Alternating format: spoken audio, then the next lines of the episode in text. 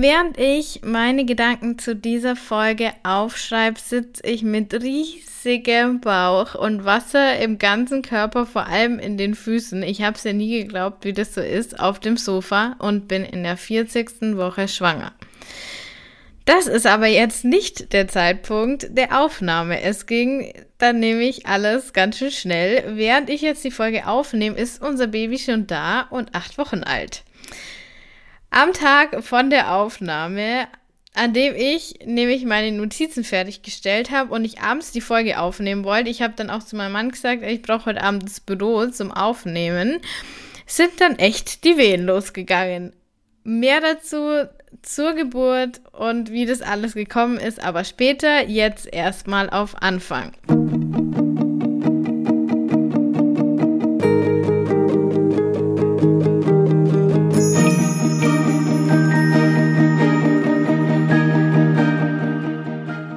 Hallo, ich bin die Kathi von Emmy Rosa. Ich bin Mentorin für Frauen mit Essstörung, für intuitives Essen und für ganzheitliche Frauengesundheit. Mit meinem Podcast unterstütze ich dich dabei, dein Thema mit dem Essen in den Griff zu bekommen und dein Leben so zu gestalten, wie du es dir immer gewünscht hast. Und das schonungslos ehrlich und auf ganzheitliche Weise.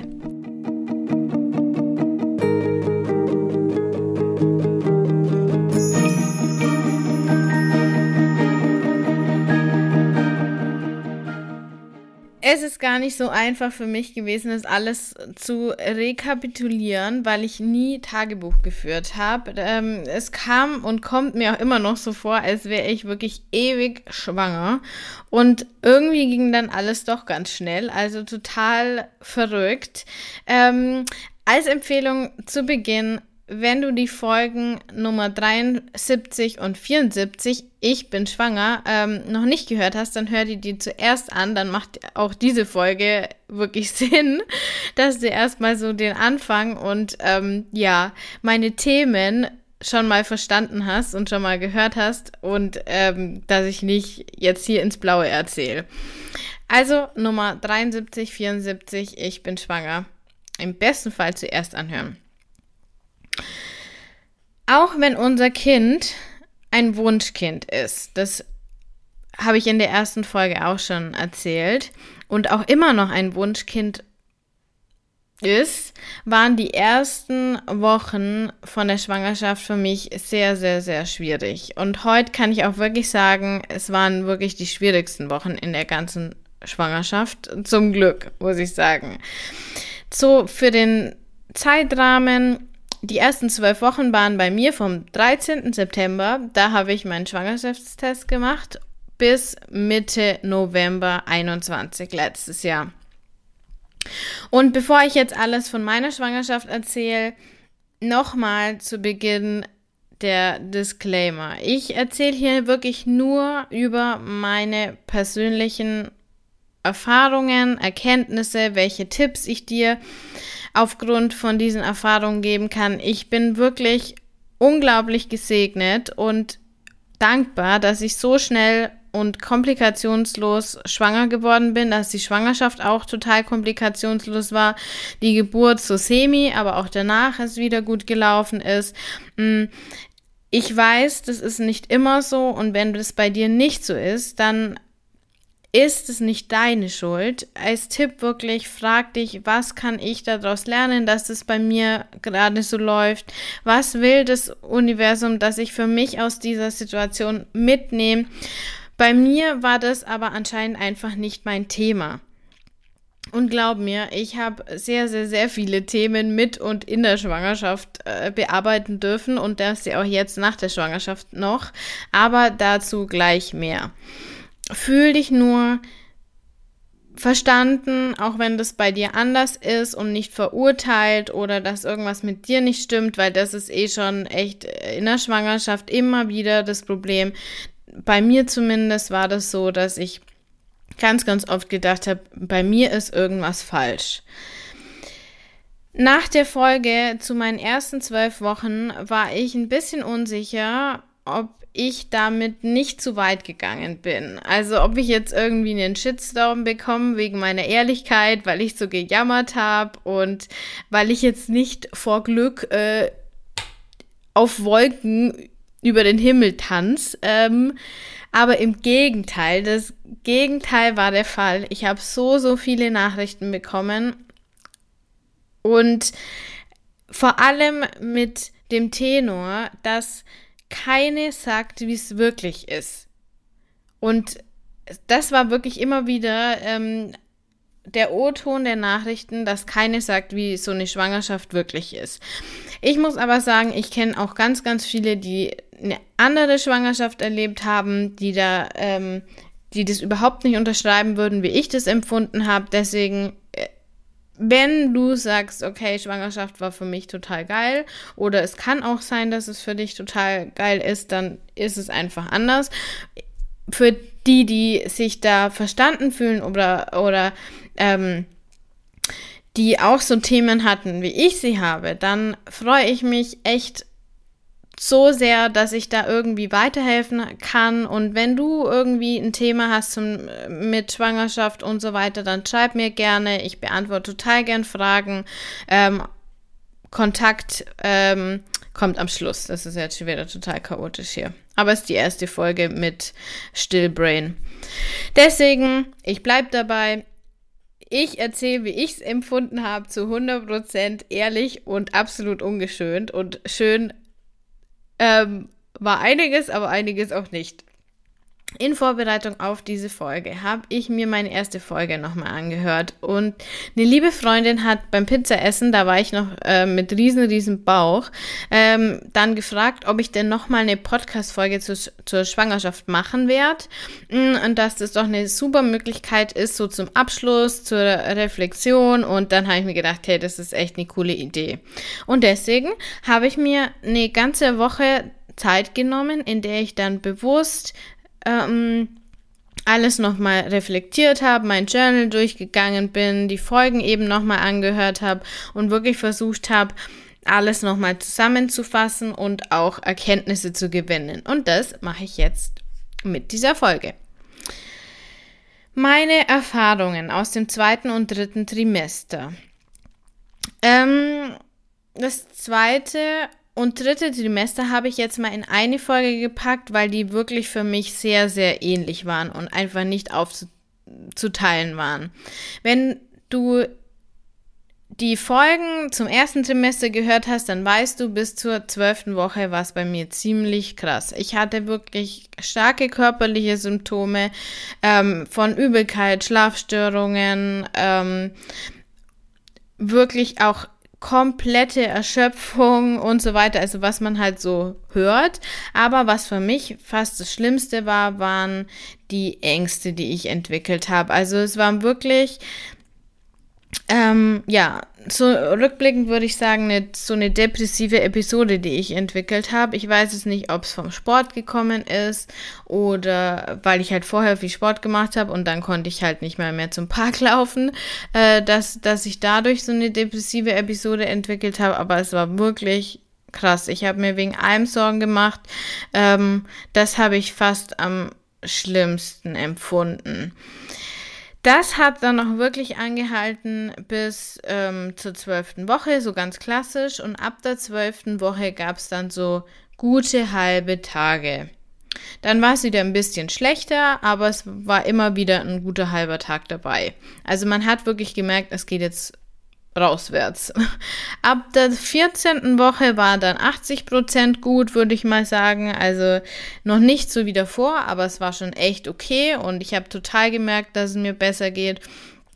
Und ab der 16. Woche, also so Ende vierter Monat, habe ich mich dann wieder wie ich selber so gefühlt. Also es war wirklich eine Veränderung. Ähm, ja, ich habe nicht mehr so wie schlafen müssen. Ich konnte weiter spazieren gehen. Ich konnte so Schwangerschaftsworkouts machen. Ich war beim Schwimmen. Ich habe so Mini-Mini-Bergtouren sogar machen können. Also ab da war es echt wieder okay. Die ersten vier Monate waren krass und dann war es echt wieder okay. Du hörst aber okay. Also um ehrlich zu sein, ich mochte es nie schwanger zu sein. Also es ist auch nicht besser geworden nach den ersten zwölf Wochen. Also die körperliche Symptomatik, die psychische Symptomatik, aber es war nie so, dass ich gedacht habe, boah, schwanger sein ist wirklich cool. Und das sehe ich auch bis jetzt nicht so. Nicht am Ende der Schwangerschaft und auch nicht nach der Schwangerschaft denke ich mir, boah, schwanger sein war mein Ding ich habe mich einfach so unbeweglich gefühlt. Alles ist so anstrengend. Ähm, ich habe mich unfit gefühlt, nicht so belastbar. Ständig nimmt man irgendwie Rücksicht auf das Baby, das man aber noch nie gesehen hat. Und am Anfang sieht man ja nicht mal den Bauch. Also es ist irgendwie so surreal und trotzdem passiert zu viel. Ähm, und damit bin ich einfach nicht gut klargekommen. In der 15. Woche, also Ende vierter Monat, war dann so das wichtigste Ereignis für mich.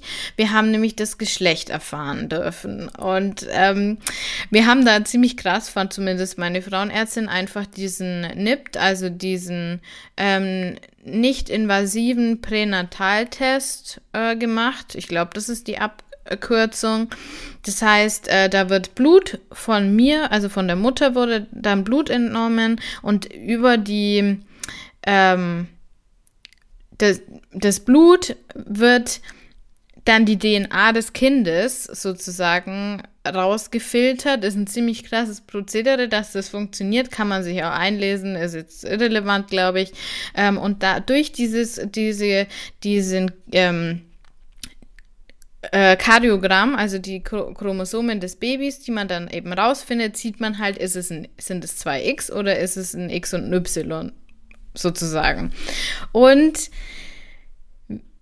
ich habe in der ersten Folge ja schon gesagt, ich habe ähm, mich in der Schwangerschaft sehr konfrontiert wieder gesehen mit den Themen Mutter, Tochter, Essstörung und so weiter. Also meine Hauptthemen einfach und ich hatte echt Angst, ein Mädchen zu bekommen, weil ich mir gedacht habe, da wird es dann sicher wiederkommen und wie wird es dann wohl laufen und möchte ich, also möchte ich mich konfrontiert sehen, immer wieder mit dieser Mutter-Tochter-Thematik, mit dem Essensthema, was einfach bei Mädchen viel, viel, viel häufiger ist als bei Jungs.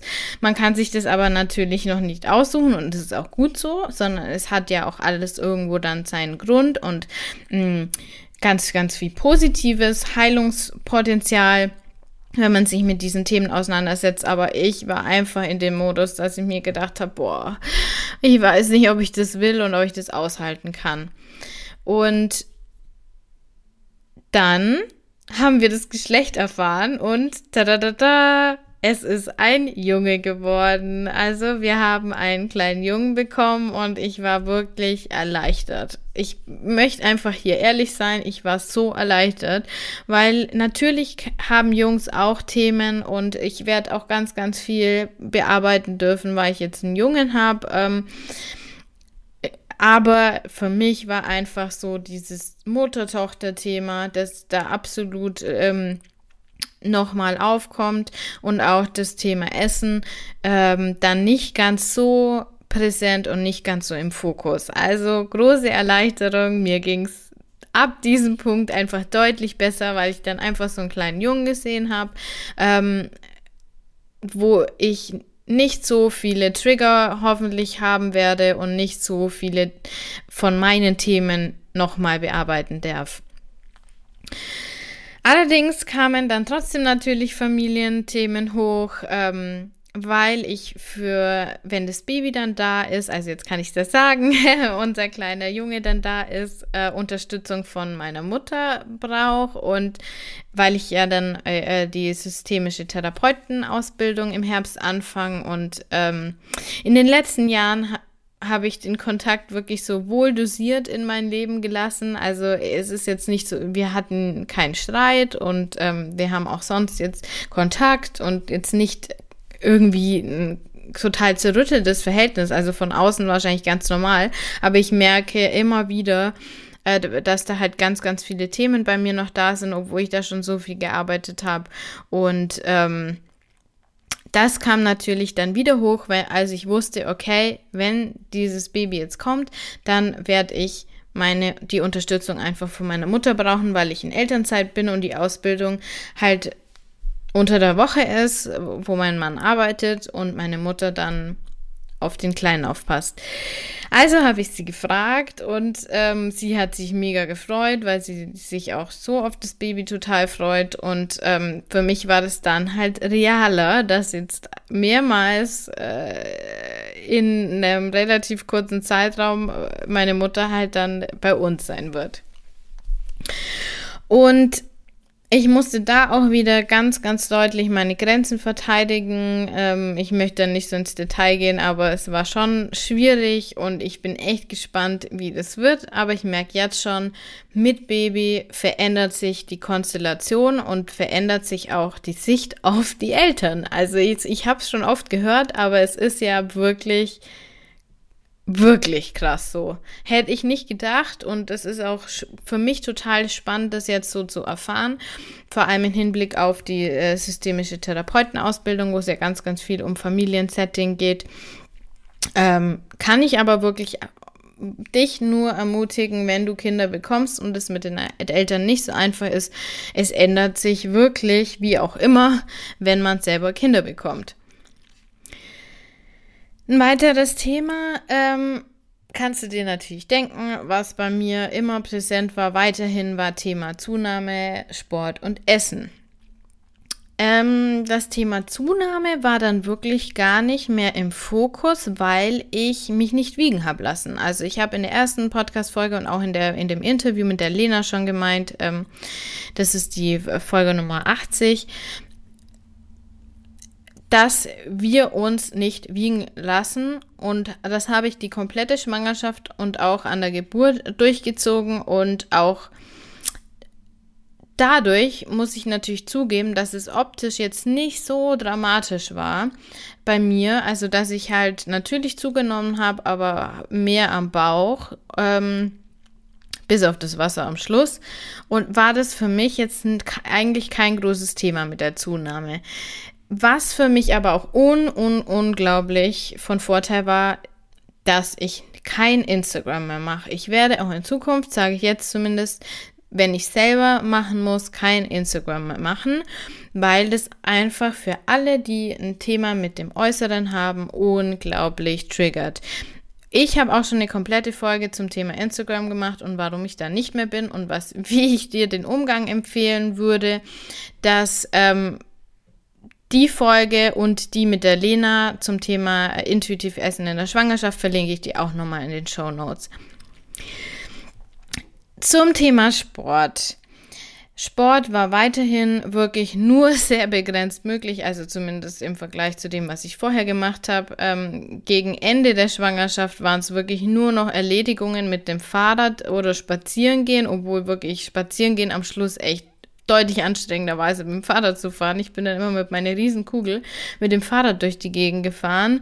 Ähm, teilweise am Schluss hat der Lenker nicht mehr, also der, der Bauch nicht mehr hinter den Lenker gepasst, aber es war trotzdem deutlich angenehmer, als zu Fuß zu gehen. Dann kannst du dir das Ausmaß ja vorstellen. Ähm, aber ich habe mich bis zum Schluss bewegt bin rausgegangen, so gut es halt möglich war. Ähm, Schwimmen wäre ja eigentlich eine schöne Sache, aber die Infektionsgefahr ist ja doch gegeben. Und ähm, deswegen bin, ähm, dann habe ich die Tipps gelesen, ja, man soll ein, Tampon in Olivenöl tränken und dann eben ähm, nur mit diesem Tampon ins, ins Wasser gehen und dann habe ich mir gedacht, also Freunde, ich kann noch 40 Jahre, 50 Jahre, wie lange auch immer, 60, wenn es gut läuft, zum Schwimmen gehen, dann werde ich jetzt die paar Wochen noch aushalten, also bin ich auch nicht mehr zum Schwimmen gegangen. Ähm, der Sport hat mir extrem gefehlt. Also das merke ich jetzt vor allem nach der Schwangerschaft, dass das einfach so heftig mein Leben beeinflusst, wenn ich keinen Sport machen kann. Und nicht, weil ich da nicht wirklich aus einem Diätgedanken, sondern weil das einfach mein ganzes Lebensgefühl ausmacht. Fast alle meine Hobbys sind irgendwie auf Sport ausgerichtet. Und dadurch hat sich mein Leben so krass verändert und auch mein Körpergefühl so krass verändert. Und ähm, das hat mir wirklich die ganze Schwangerschaft lang gefehlt, ähm, als es mir halt dann besser gegangen ist. Und das wird wahrscheinlich einigen so gehen. Ähm, da hilft wirklich nur das Beste draus machen, aushalten und irgendwann geht's vorbei.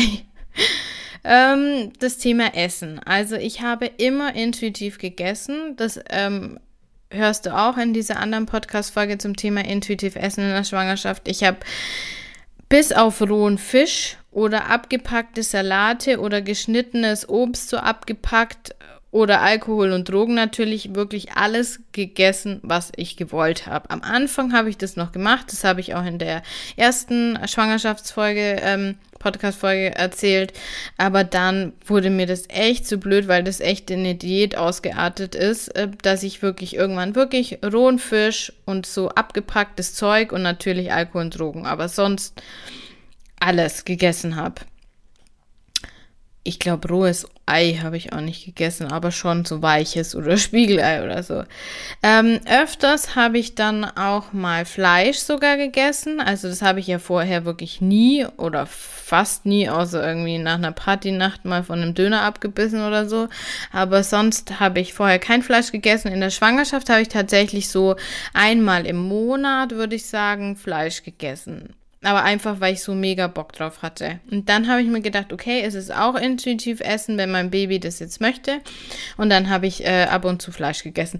Blöderweise hatte ich am meisten Bock auf Parmaschinken. Der ist ja roh. Den soll man jetzt nicht unbedingt essen. Den habe ich dann auch mal gegessen. Ähm, was ich immer noch sagen kann, in der ganzen Schwangerschaft hatte ich eine sehr, sehr starke Intuition mit ganz deutlichen Aversionen. Also Gemüse war die ganze Schwangerschaft lang am Anfang am schlimmsten total bäh.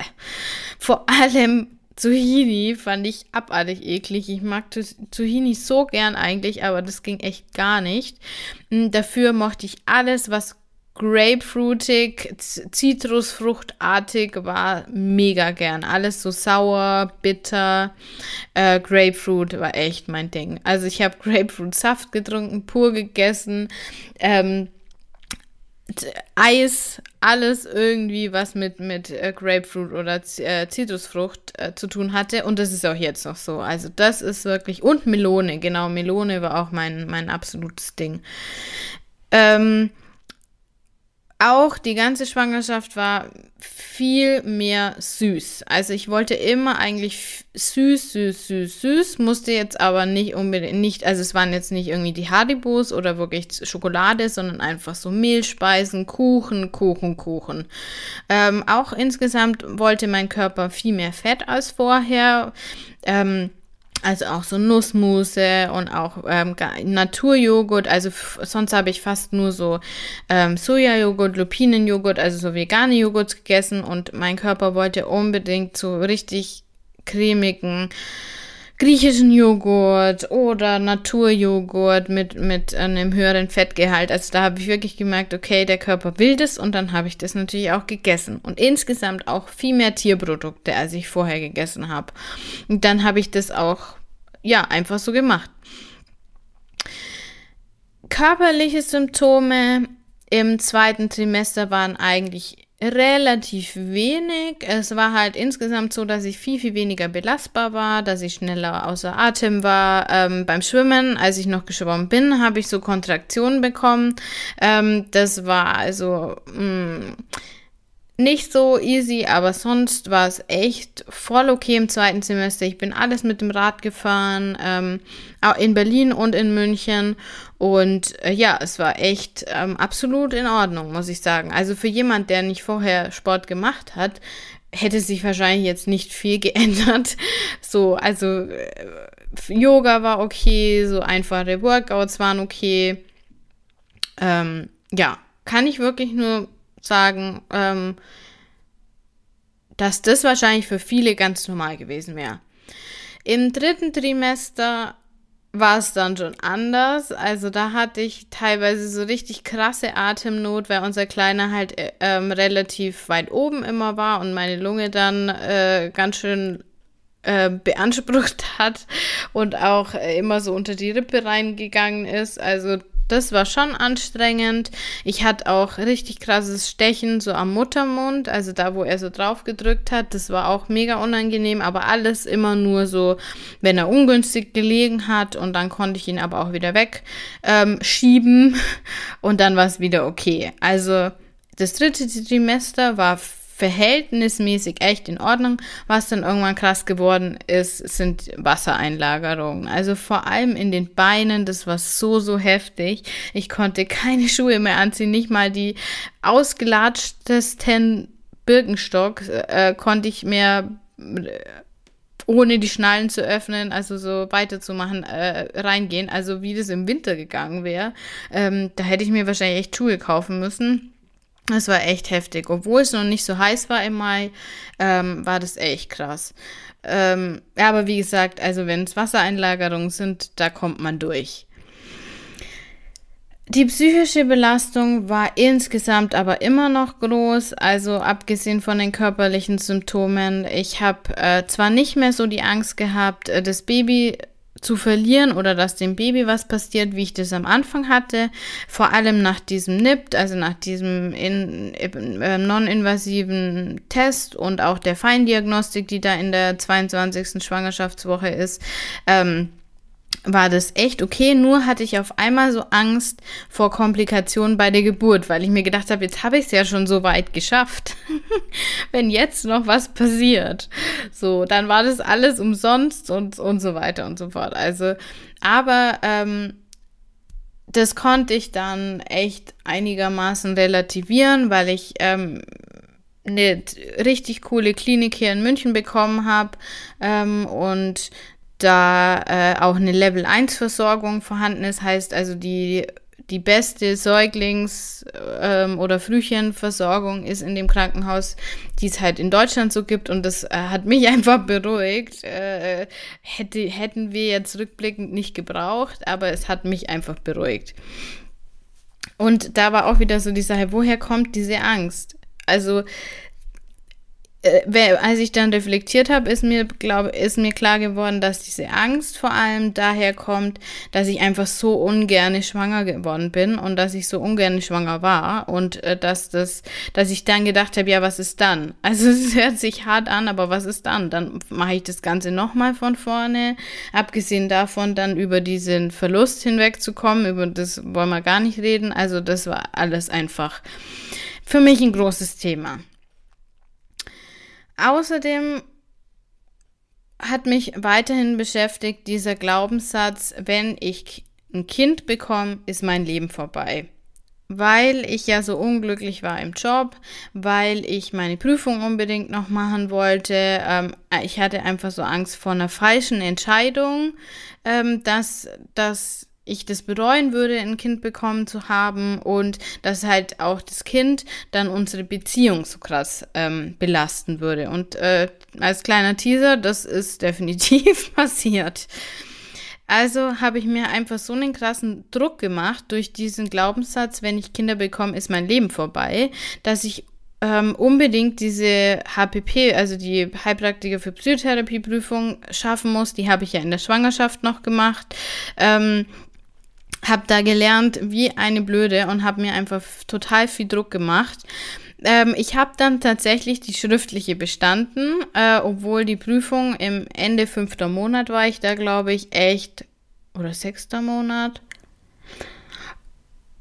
Ich weiß es nicht mehr, oder noch später, ich weiß es nicht. Auf jeden Fall im März wer jetzt schnell nachrechnen möchte, im März habe ich die schriftliche Prüfung gemacht und habe die auch bestanden und das war echt heftig. Also die, es, der hat eine Stunde gedauert, war Multiple Choice und war echt es ist was anderes, wenn man unter Zeitdruck eine Prüfung schreibt und dann wirklich am Schluss äh, total unter Stress kommt, wenn man schwanger ist, als wenn man das nicht ist. Hätte ich auch nicht gedacht. Aber mir, mir ging es dann echt gar nicht gut. Aber, und ich habe halt auch wirklich den ganzen restlichen Tag dann nur noch liegend verbracht. Aber ähm, ich habe sie bestanden, Gott sei Dank.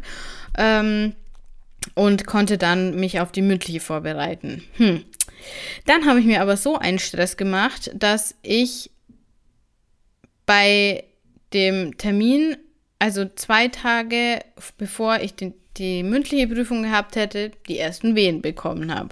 Der Termin war leider auch sehr spät, also ich habe eigentlich gehofft, einen früheren mündlichen Prüfungstermin zu bekommen, der war aber leider sehr spät gelegt wegen den Ferien und war dann erst in der 36. Schwangerschaftswoche, also Ende neunter Monat. Äh, für die, die es nicht wissen, Surprise, eine Schwangerschaft dauert nicht neun, sondern zehn Monate, also neun Kalendermonate und zehn mal vier Wochen, also zehn Monate. Ähm, und habe da halt, halt erst einen Termin Ende neunter Monat bekommen und das war halt einfach zu spät. Ich habe mir durch den Druck dann, ähm, ja, unbedingt die Prüfung schaffen zu wollen, so einen Stress gemacht, dass ich dann eben Wehen bekommen habe. Sonntagabend habe ich Wehen bekommen, am Dienstagmorgen wäre die Prüfung gewesen. Ich war faktisch fertig mit dem Lernen, aber sollte so sein. Wir haben jetzt äh, dann oder während ich die Wehen hatte, hat der Frank dann mit dem Prüfungsamt äh, telefoniert und die haben mir netterweise einen Nachtermin gegeben, der ist im November und jetzt muss ich die mündliche oder darf ich die mündliche halt im November machen.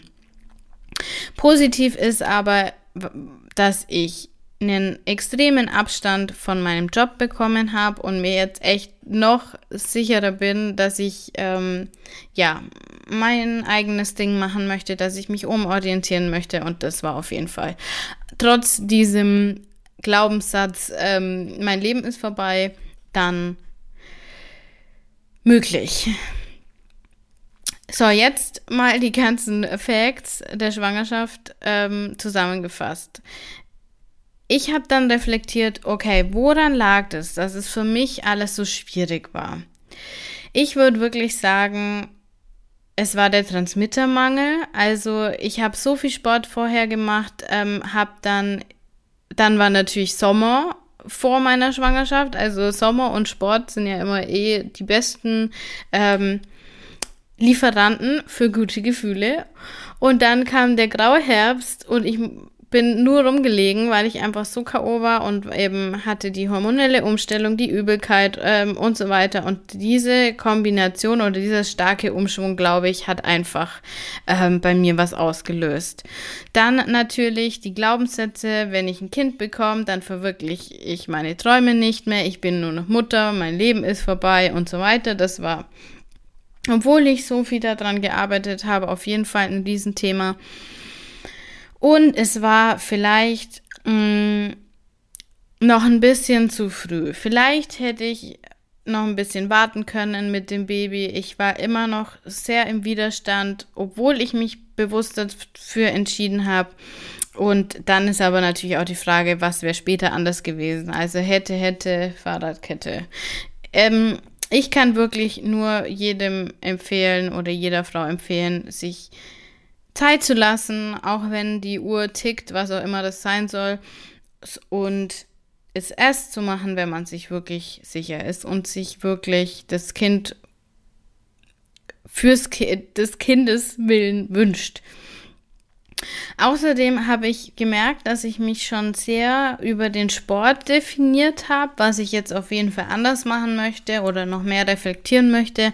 Mm, und der ist natürlich komplett weggefallen und auch natürlich die positiven Effekte. Und ähm, ja, das hat auch zu der Situation, glaube ich, geführt. Es war aber auch ganz, ganz, ganz viel positiv, muss ich jetzt wirklich sagen und möchte ich auch wirklich sagen. Das intuitive Essen habe ich von einer ganz anderen Seite kennengelernt. Auch die Körperakzeptanz hat sich so sehr verbessert, seit ich schwanger war. Ich konnte keinen Sport machen, ich habe mich wenig bewegt und durch dieses intuitiv Essen ist mein Körper trotzdem relativ gleich geblieben. Ähm, eine gute Frage ist was gewesen wäre, wenn ich wirklich sehr viel zugenommen hätte. Das hätte auch passieren können, das weiß man ja im Voraus nicht. Aber ähm, ich kann wirklich sagen, mein Körperbild, meine Körperakzeptanz und auch das intuitive Essen hat sich total verbessert durch die Schwangerschaft. Und das kann ich auch jetzt rückblickend aus der achten, also acht Wochen nach der Schwangerschaft immer noch sagen. Ähm, obwohl mein Körper ganz anders ist als vor der Schwangerschaft, kann ich mich viel besser annehmen. Ich habe auch noch ein paar Tipps für dich, wenn du vorhast, schwanger zu werden oder vielleicht schon schwanger bist. Mm, ein wichtiger Tipp war der Hypnobirthing-Kurs, den ich gemacht habe. Wenn du schwanger bist, dann hast du vermutlich schon mal vom Hypnobirthing gehört. Das ist eine Methode, ähm, mit der man sich auf die Geburt vorbereitet, die mit Hypnose oder so mh, hm, NLP, würde ich mal sagen, Trance, wie auch immer, arbeitet. Ähm, die auch viel mit Affirmationen arbeitet und das hat mir, obwohl die Geburt dann doch im Endeffekt anders gelaufen ist, wirklich mega geholfen. Und ich habe da so coole Frauen kennengelernt. Also wir sind jetzt auch in so ein Dreier-Team und treffen uns mindestens einmal im Monat immer noch und das ist echt ähm, ein absoluter Gewinn. Also Hypnobirthing-Kurs kann ich sehr empfehlen. Dann kann ich als Tipp geben, ruh dich aus und halt einfach durch. Wenn es Scheißzeiten gibt und die gibt es vermutlich spätestens am Schluss, dann versuch einfach dich auszuruhen, versuch nicht krampfhaft irgendwas zu erledigen und ähm, ja, dich weiterhin zu optimieren, sondern ruh dich aus, nimm dir die Zeit und ja, halt einfach durch. Ich habe wirklich während meiner letzten Schwangerschaftswochen den ganzen Tag, vielleicht hast du es mitbekommen, ähm, den Prozess zwischen Johnny Depp und Amber Heard angeschaut. Also auf Englisch wurde das ja so ähm, live übertragen im, auf YouTube. Völliger Schwachsinn und das hätte ich vor den Ferien, äh, vor den Ferien, ja, vor der Schwangerschaft hätte ich das nie gemacht, ähm, weil ich einfach immer am Hasseln war und immer irgendwas Sinnvolles machen wollte. Und da in der Schwangerschaft war ich einfach ausgenockt am Schluss. Und dann habe ich am Tag acht Stunden, gut, ich habe auch einiges übersprungen, ähm, habe ich echt mir diesen Prozess reingezogen und recherchiert und ähm, da noch diese, da waren ja auch so tolle Psychologinnen dabei, toll, oder in Anführungszeichen, ähm, habe mir dann eben die psychologischen Hintergründe angeschaut, weil ich das einfach super spannend finde und so weiter und habe einfach total viel sinnlosen Quatsch gemacht. Und das war so heilsam. Das kann ich dir als Tipp wirklich nur geben. Ruh dich aus, halte durch, es wird vorbeigehen und tu so viel Schönes, was dich irgendwie besser fühlen lässt, so viel eben du kannst. Dann als Tipp würde ich sagen, hast du einen echten Kinderwunsch, stell dir die Frage, und zwar Kopf versus Gefühlsentscheidung. Und zwar entscheide dich na, mit deinem Gefühl und nicht mit dem Kopf. Auch wenn jetzt vielleicht gerade ein guter Zeitpunkt ist, wo du denkst, es passt zeitlich gut rein, mach's, wenn du dich bereit fühlst. Und zwar wirklich von Herzen. Wenn du dich du kannst dich auch äh, über den Kopf entscheiden und nur teilweise äh, über das Gefühl, aber das wird anstrengender, wird härter, wird mit mehr Reflexionsarbeit verbunden sein, als wenn du es wirklich willst. Dann als weiterer Tipp, es ist eine Erfahrung die ganze Schwangerschaft ist eine mega Erfahrung und ich kann dir den Spruch nur immer wieder ans Herz legen, der, der mich auch durch die ganze Schwangerschaft begleitet hat. Make your decision the right decision. Du wirst nie wissen, wie die andere Entscheidung abgelaufen wäre. Also jetzt zum Beispiel kein Kind zu bekommen oder das kann man ja auf alles Mögliche umlegen, ähm, den Partner nicht zu verlassen oder den Partner eben schon zu verlassen. Was wäre gewesen? Versuch die Entscheidung, die du getroffen hast, so gut wie möglich zu nutzen und das Positive dran zu sehen. Das war einer der wichtigsten Sprüche, der mich durch die ganze Schwangerschaft begleitet hat. Dann habe ich als Tipp für dich, hör dir Podcasts an, schau dir YouTube-Videos an von Frauen, die Mütter sind und trotzdem erfolgreich das tun, was sie glücklich macht.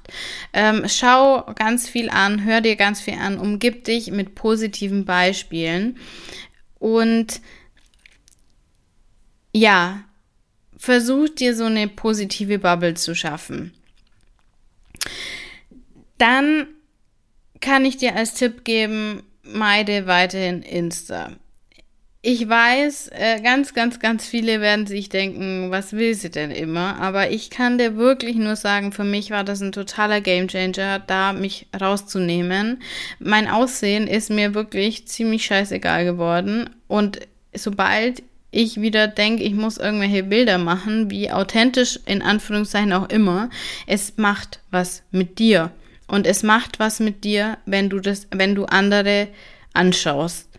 Und weil immer sofort dieser Vergleich losgeht. Also überleg dir das mit Insta, hör dir gerne nochmal meine Podcast-Folge an und ähm, ja, versuch mal den, das zu, zu erspüren, was dir gut tut und was dir nicht so gut tut. Jetzt kommen wir zum eher haarigen Teil der ganzen Geschichte, nämlich die Geburt. Wenn du noch keine Geburt erlebt hast und du vorhast, Kinder zu bekommen, dann solltest du vielleicht diesen Teil mit der Geburt nicht unbedingt anhören. Ähm, ich habe mal gehört, der Garant für eine schöne Geburt ist, sich nur positive Geburtsberichte anzuhören. Mm, also vielleicht versuchst du das und hörst dir wirklich nur richtig, richtig schöne, glückliche Geburtsberichte an, weil wie die Geburt dann läuft, ähm, ja, liegt eh in den in vielen Fällen nicht in unserer Hand. Und lieber sich auf das Positive konzentrieren als auf ähm, mögliche Komplikationen und Risiken. Ähm, ich kann dir sagen, meine Geburt war jetzt nicht ganz so einfach und auch nicht ganz so rosig. Also überleg dir gut, ob du dir das anhören möchtest. Ich halte dich nicht auf. Ähm, jetzt solltest du dich entscheiden. Wie ich am Anfang schon gesagt habe, am Tag, an dem ich diese Folge jetzt aufnehmen wollte, gingen echt die Wehen los. Was jetzt nicht ganz verwunderlich war, weil ich ab der 36. Schwangerschaftswoche, also ab kurz bevor ich eben die mündliche Prüfung hatte, immer wieder Kontraktionen gehabt habe. Ich habe immer wieder ähm, Wehen bekommen, die dann aber wieder weggegangen sind. Äh, dann haben wir wieder einen Spaziergang gemacht äh, und haben geschaut, okay, kommen sie wieder, dann sind sie wieder gekommen, dann sind sie wieder weggegangen. Also so war das eigentlich ab der 36. Woche. Manchmal Tage, einen ganzen Tag lang, dann äh, wieder drei Tage Pause und dann ging es wieder los. Also ich war irgendwann schon echt so, dieses Kind wird niemals aus mir rauskommen. Ich werde für immer schwanger bleiben. Ähm, war dann nicht so. Surprise. Die, unsere Hebamme hat auch gemeint, es ist noch keins drin geblieben. Mein Gefühl war eine Zeit lang ein anderes. Also an dem Tag, an dem ich die Folge aufnehmen wollte, das war in der 40. Schwangerschaftswoche, das war dann einen Tag vor dem ersten errechneten Termin. Ich hatte zwei. Ähm, hätte ich auch ein bisschen früher machen können. Ja, weiß ich. Ging es dann tatsächlich los. Ich wusste das aber noch nicht. Ich dachte zu dem Zeitpunkt wieder, ja, jetzt kommen wieder Wehen und dann sind sie wieder weg und wir machen das Spiel wieder von vorne. Sie sind aber dann am Nachmittag um. Nee, ich fange anders an. Ich habe in der Nacht schon ziemlich unruhig geschlafen, war aber ansonsten eigentlich fit, weil ich ja dann auch die Podcast-Folge getextet habe. Ich habe dann noch gebadet am Nachmittag ähm, und eigentlich alles ganz gut. Um 15.45 Uhr, ich habe mir das alles genau aufgeschrieben, deswegen weiß ich das jetzt so, um 15.45 Uhr hat dann meine Gebärmutter richtig kontrahiert mit so einem Druck nach unten und ich hatte so elektrische Impulse, das habe ich vorher auch nie irgendwo gelesen, so wie so elektrische Impulse auf der Oberschenkelinnenseite. Das Ganze war aber jetzt nicht so schmerzhaft, ähm, hatte ich vorher auch so ähnlich, nur nicht so mit diesem Druck nach unten. Also da, das hat sich schon irgendwie komisch angefühlt. Dann haben wir, äh, mein Mann und ich, noch einen Spaziergang gemacht, bei uns so ähm, durch das Viertel. Ähm, und ich dachte schon, puh, also ist es schon mehr, aber jetzt auch nicht ganz klar, dass jetzt die Geburt losgeht. Und dann waren wir wieder daheim und ich habe mir gedacht, toll, es ist jetzt, geht jetzt wieder weg und äh, morgen machen wir das Spiel wieder von vorne. Ab 21.30 Uhr war dann aber klar, okay, jetzt ist es anders. Diesmal ist es anders und es wird vermutlich auch so bleiben, weil ich dann echt regelmäßige Wehen hatte, so alle sechs Minuten. Also wer das, wer nicht in dem Thema ist, ähm, Es gibt eine Wehenzähler-App, da ähm, drückst du auf Start, wenn die Wehe losgeht und auf Stopp, wenn sie vorbei ist. Und dann kannst du so tracken, wie der Rhythmus so ist. Und ähm, wenn die unter fünf Minuten Abständen, in, in, in unter fünf Minuten Abständen kommen, über zwei bis drei Stunden, dann soll man ins Krankenhaus fahren. So ist die Empfehlung. Hm. Bei mir kamen die dann aber um halb zwei schon im zwei Minuten Abstand. Ähm, also auf einmal waren die im zwei Minuten Abstand und ich wusste gar nicht, äh, okay, shit, äh, dann sollten wir jetzt wohl los. Dann haben wir im Krankenhaus angerufen und die haben gemeint, ja, kommen Sie vorbei. Ähm, in der Zeit zwischen halb zehn und zwei hat mein Mann gepennt.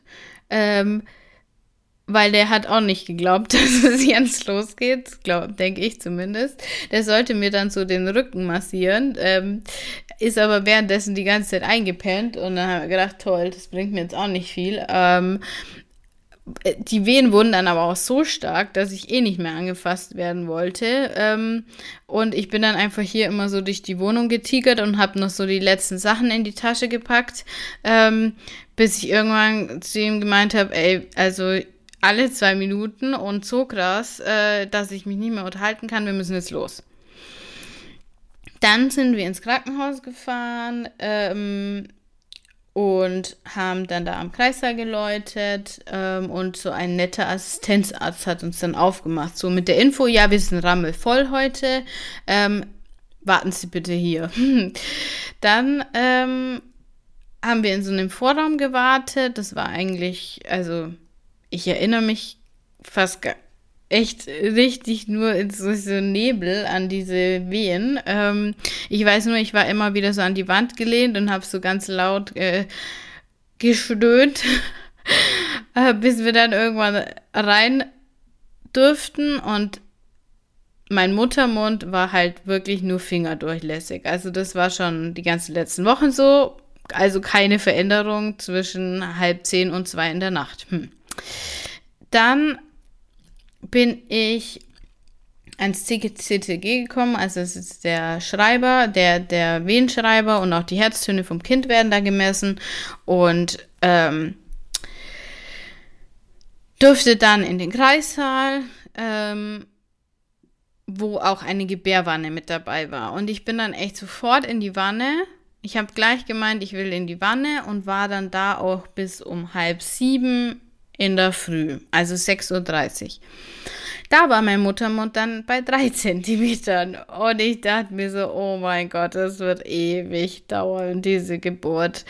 Ähm, gegen 8.30 Uhr war der Muttermund dann schon auf 9 cm plus X, also fast vollständig geöffnet. Ähm, und die ich bin aufs Klo gegangen und auf einmal sind die Presswehen losgegangen. Also so richtig, das ist wirklich ein krasses Gefühl, wenn dein ganzer Körper so richtig nach unten drückt und du kannst eigentlich nichts dagegen tun. Soweit ist es ja alles noch voll okay, würde ich sagen. Also von halb zehn am Abend bis ähm, halb neun am Morgen. Ähm, elf Stunden wären jetzt für mich okay, wenn dann die Presswehen losgehen. Tja. War aber nicht so. Nämlich, ich hatte dann eineinhalb Stunden Presswehen und die Hebamme hat auch gemeint, ich soll jetzt pressen und habe gepresst wie eine Wahnsinnige. Äh, leider hat sich unser Kleiner absolut nicht bewegt. Also der hat sich keinen Millimeter nach unten bewegt, der war nicht im Be Becken, ist nicht ins Becken, auch nach eineinhalb Stunden Pressen. Dann hat sie gemeint, hm, das ist jetzt blöd, dass der nicht ins Becken geht, weil durch dieses Pressen ähm, schwillt jetzt der Rand von dem Muttermund an und dann äh, kommt der auch nicht mehr raus. Also ich soll jetzt bitte nicht mehr pressen. ja, während Presswehen nicht zu pressen, ist ähm, absolut unmöglich meiner Erfahrung nach. Äh, also ich habe dann einfach so eine Atemtechnik gezeigt bekommen, äh, wie man dann eben gegen die Presswehen an arbeitet. Das habe ich dann eineinhalb Stunden lang gemacht, hat aber nicht funktioniert. Dann haben sie gemeint, ja okay, dann machen wir jetzt äh, eine PDA. Weil durch eine PDA, das ist so eine Rückenmarksanästhesie, wo man, wo die, die, der Schmerz dann weggeht, dann kann ich mich entspannen, dann presse ich auch nicht mehr und dann kann eben der Muttermund wieder abschwellen und der Kleine ins Becken gehen.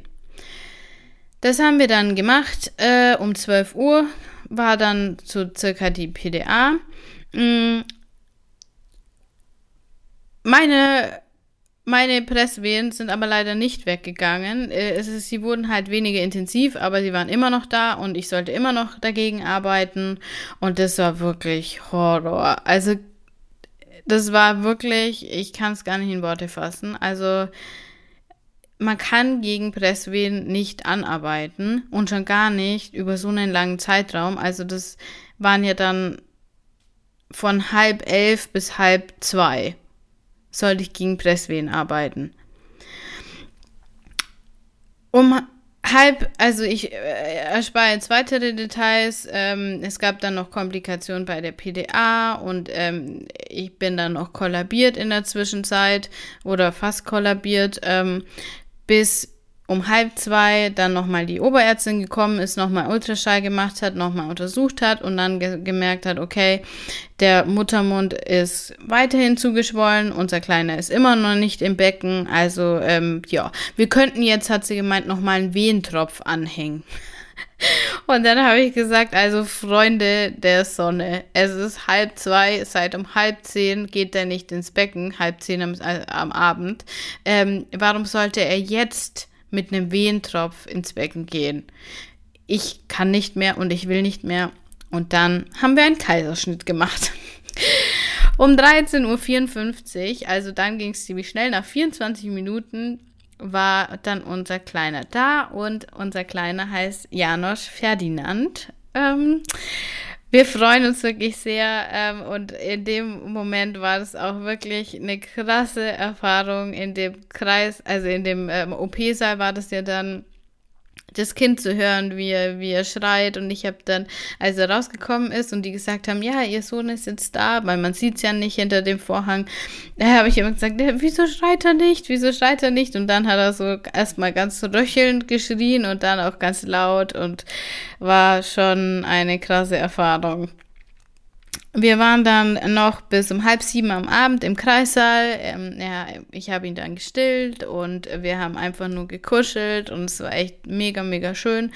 Und um 19 Uhr bin ich dann auf die Wöchnerinnenstation. Also halb zehn, 21.30 Uhr am 24.05. ist es losgegangen und am 25.05. um 13.54 Uhr ist unser kleiner Janusz auf die Welt gekommen.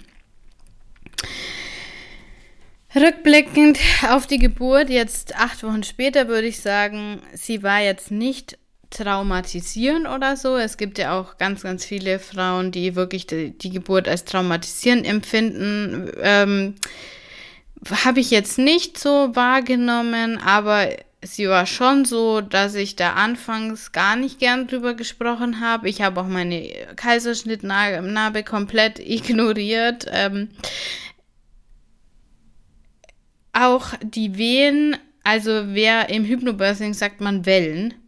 Also wer auf die Idee gekommen ist, diesen Euphemismus einzuführen, ich weiß auch nicht. Also ich nach der Geburt habe ich gesagt, wenn noch einmal irgendjemand Welle sagt, das, da, keine Ahnung, wie kommt man auf diese Idee? Das ist einfach so ein krasser Schmerz, dem man nicht entkommen kann, weil er immer wieder kommt. ähm, und mir fehlen auch teilweise wirklich Erinnerungen an die Geburt oder ich kann es auch nicht mehr so richtig fühlen. Ähm, so würde ich jetzt meine Erfahrung irgendwie beschreiben. Ähm, aber ich würde jetzt nicht sagen, dass sie traumatisierend war. Auf der ähm, äh, Randfact, auf der Karteikarte von meiner Hebamme stand oben dran, habe ich zufällig mal gesehen, Schock in Anführungszeichen. Und dann habe ich mal gegoogelt und man nennt wohl Geburten, die für die Frauen traumatisierend sind, äh, die werden, also da ähm, diagnostiziert man einen Schock, deswegen in der Hebammensprache, wie auch immer. Also sieht sie das wohl anders als ich, weil ich es ihr natürlich dann auch alles erzählt habe und wir darüber gesprochen haben. Ähm, also war jetzt nicht so schön, aber ich fand es jetzt auch nicht so. Wenn ich jetzt, glaube ich, unbedingt noch Kinder wollte, dann würde, ich, würde mich diese Geburt jetzt nicht davon abhalten, sagen wir es mal so. Ähm, nach der Geburt wurde ich gefragt, was denn so das Schönste an der Geburt war. Und ich, das erste, was ich wirklich ganz spontan geantwortet habe, dass die Schwangerschaft vorbei war. Und ich sage das jetzt ohne versuchen, mich nicht dafür zu schämen, aber es war wirklich so, ich habe es gehasst, ich mochte es nicht, ich wollte wieder ich sein. Und das war wirklich so diese Erleichterung, dass jetzt dieses Kapitel einfach vorbei war. Und dieser Moment, wenn du dein Kind siehst, war jetzt bei mir nicht so Engelsglocken und die Welt bleibt für einen Moment stillstehen, ha, sondern es war eher so, ist er das? Der sieht gar nicht aus wie der Frank oder wie ich. ist es wirklich unser Kind? Dann hatte ich, war ich ja durch diese vielen Medikamente und die PDA total benebelt, dass ich das auch gar nicht so richtig wahrgenommen habe. Äh, dass ich echt mal, ja, die ersten Momente erstmal so richtig klarkommen musste. Und ich kann wirklich jetzt sagen, die Liebe wächst von Tag zu Tag. Also es gibt wohl welche, die wirklich so diesen Aha-Moment an der Geburt haben. Bei mir war das eher so, von Tag zu Tag ist es krasser geworden. Und jetzt ist es so, schon so, dass ich mir nicht vorstellen kann, wie mein Leben wäre, wenn mein Kind nicht mehr da wäre.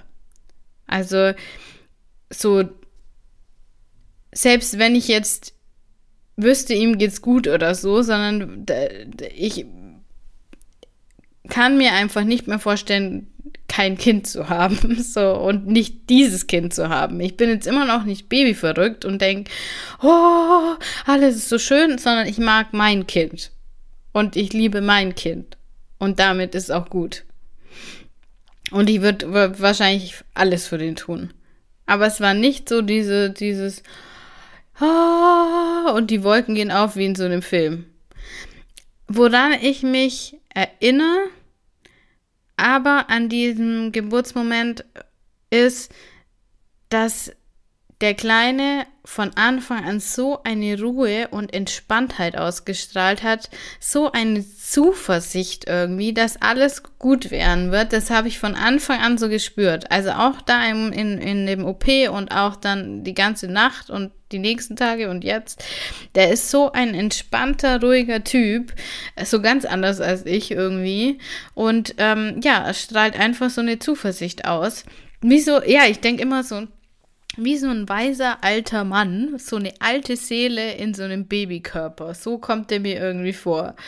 Und er bringt einerseits so eine Aufregung in unser Leben und gleichzeitig aber so eine Ruhe. Also, wie du hörst, das ist ein absolut entspanntes Baby. Er schläft ganz viel, er schreit eigentlich nie, fast nie. Außer wir checken nicht, dass er Hunger hat. Das passiert auch manchmal. Ähm, aber ansonsten ist er so ein entspannter, ruhiger, in sich ruhender Typ. Ähm, und das, ja, bereichert einfach total unser Leben aktuell. Das Wochenbett war auch so eine Sache. Mm, also das Wochenbett sind so eigentlich die vier bis sechs Wochen nach der Geburt. Und das ist echt die krasseste Zeit, also die ich seit langem erlebt habe. Also ständig fließen die Tränen wegen allem. Dann hat irgendjemand äh, so eine süße Karte geschickt mit irgendeinem Teddy drauf und dann fangen wir beide, also Mann und ich, zum Heulen an, weil der Teddy so süß ist. Also das ist wirklich, passiert sonst eigentlich nicht. Ähm, also die Emotionen gehen auf und ab. Ähm, wenn der Kleine schläft, dann will man, dass er wieder aufwacht und schaut sich Bilder von ihm an, was er davor gemacht hat. Und umgekehrt, wenn er wach ist, dann ist man total K.O. und will, dass er einfach irgendwann schläft, weil es anstrengend ist. Es ist einfach anstrengend, permanent seine Aufmerksamkeit ähm, auf diesen kleinen Menschen zu richten und seine Signale zu deuten. Also es ist ein, wirklich einfach eine Grenzerfahrung. Und wenn dich dieses süße Baby dann anschaut und gluckst, dann könntest du heulen und wenn du nachts um drei einfach nicht checkst, was ihm denn jetzt fehlt, dann könntest du auch heulen. Also es ist ein ganz, eine ganz, ganz, ganz extreme Erfahrung.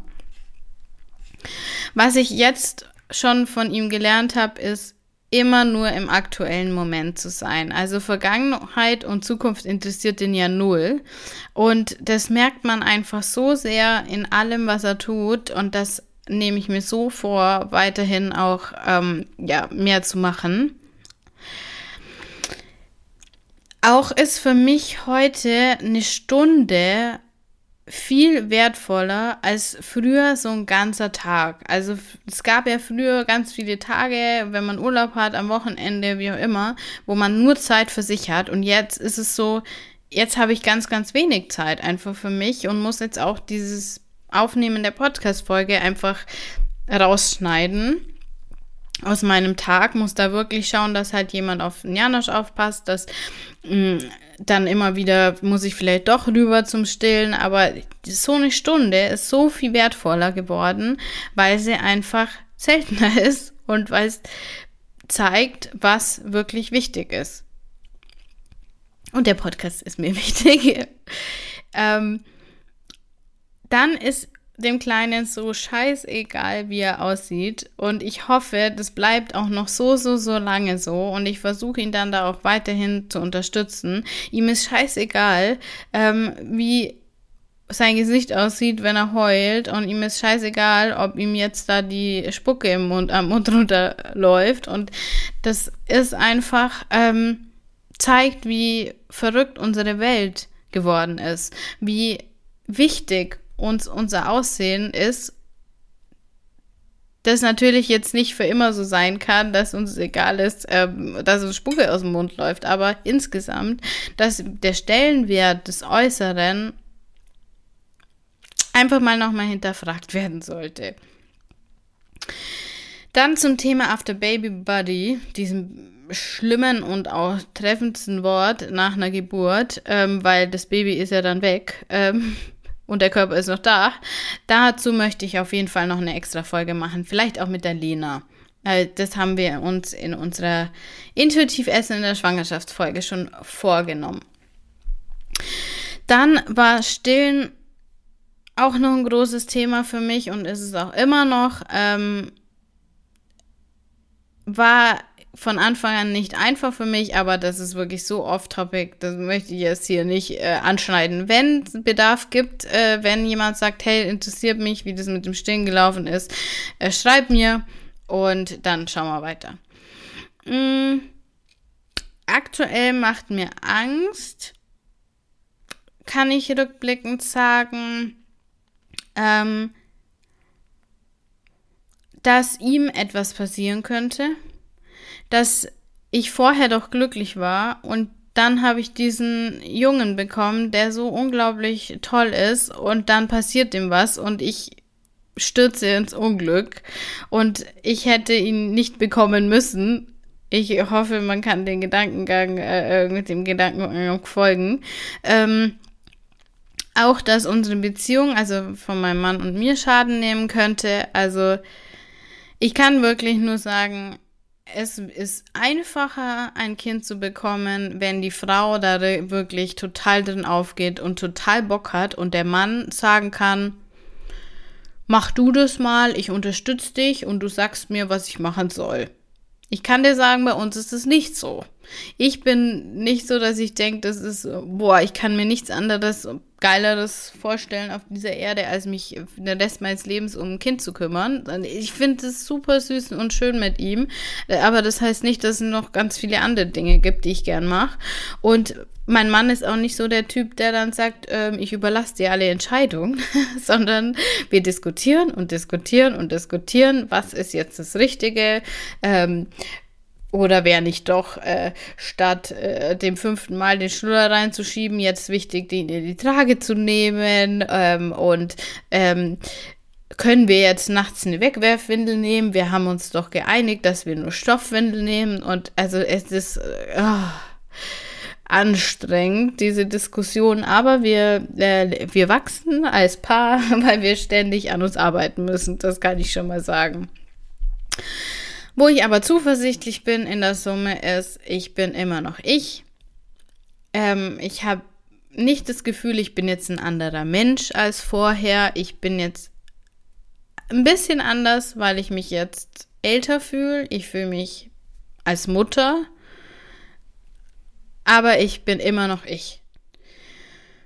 Und mein Körper war mir nie egaler, als er jetzt ist. Also nicht im Sinne von unge ungesund egal, sondern wie ich aussehe, ist mir Schnurz geworden. Ich habe das Gefühl, ich bin jetzt in einer anderen Liga. Ich bin jetzt in der Ich habe ein Kind bekommen Liga, was auch scheiße ist, weil ich ja dadurch mich wieder irgendwie definieren oder kategorisieren muss. Aber ähm, es ist mir wirklich egal, wie ich aussehe. Ähm, und ich mache trotzdem jetzt wieder Sport und ich ähm, schmink mich trotzdem noch und dusche mich regelmäßig, was ja bei manchen nicht so relevant ist. Ähm, so ist es nicht, aber ich gebe nicht mehr so viel drauf, was andere über mich denken. Mein Äußeres. Dann werde ich trotzdem meine berufliche Veränderung in Angriff nehmen. Das habe ich mir noch mehr vorgenommen, nachdem ich jetzt äh, ein Kind bekommen habe. Und meine Familienthemen, man glaubt es nicht, verbessern sich, weil der Fokus nicht so sehr auf mir, sondern vielmehr auf dem Kleinen ist. Und alle freuen sich, alle sind glücklich und man muss nicht mehr so viel, ja, alte Themen diskutieren. Und das ist eigentlich alles in der Summe ganz schön. Zum Abschluss möchte ich dir ein Fazit mitgeben mit zu den fünf wichtigsten Punkten, den fünf wichtigsten Tipps, die ich dir geben kann. Nämlich, erstens, eine Schwangerschaft ist richtig krass und viel krasser, als ich es gedacht hätte. Und man sollte sie sich wirklich wünschen.